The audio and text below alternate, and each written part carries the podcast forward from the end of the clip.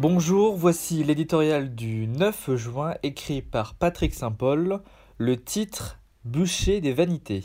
Un incendie embrase l'Amérique. Censé être le garant de l'unité de la nation, son président a choisi d'attiser le feu, laissant libre cours à un narcissisme débridé.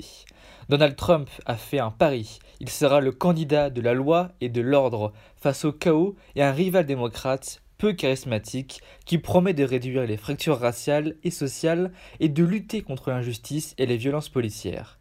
La crise sera-t-elle le bûcher des vanités de Trump ou son tremplin pour un second mandat? À 150 jours de la présidentielle, il est trop tôt pour le dire. Trump restera dans l'histoire comme le premier président à ne pas avoir tenté d'unifier le pays dans un tel moment. Grande figure afro-américaine républicaine de l'ère George W. Bush, Colin Powell a résumé d'une formule assassine En quelques années de présidence, Trump a transformé le We the people, nous le peuple, des pères fondateurs en moi le président. Bunkerisé à la Maison Blanche, il réclame l'envoi de l'armée pour établir l'ordre.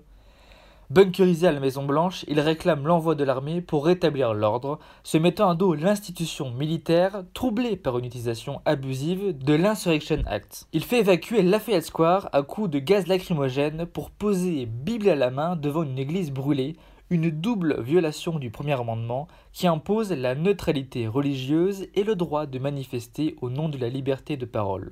Aucun autre que lui n'aurait fait autant pour la cause des Noirs, hormis peut-être Abraham Lincoln, père de l'abolition de l'esclavage, assassiné pour cette cause. Quelques ténors républicains l'ont déjà lâché sans que la base électorale ne se fissure à ce stade. Son rival, Joe Biden, fait le pari inverse. Il est sorti de son confinement pour rencontrer la famille de George Floyd, dont l'agonie filmée a révolté le monde. Il a mis un genou à terre aux côtés des manifestants Peut-il être un antidote assez puissant aux divisions du Trumpisme Si le tournant pacifique et civique du mouvement amorcé ce week-end se confirme, une voie peut s'ouvrir. Mais dans une élection présidentielle, face à l'idéalisme, le cynisme n'est pas toujours perdant.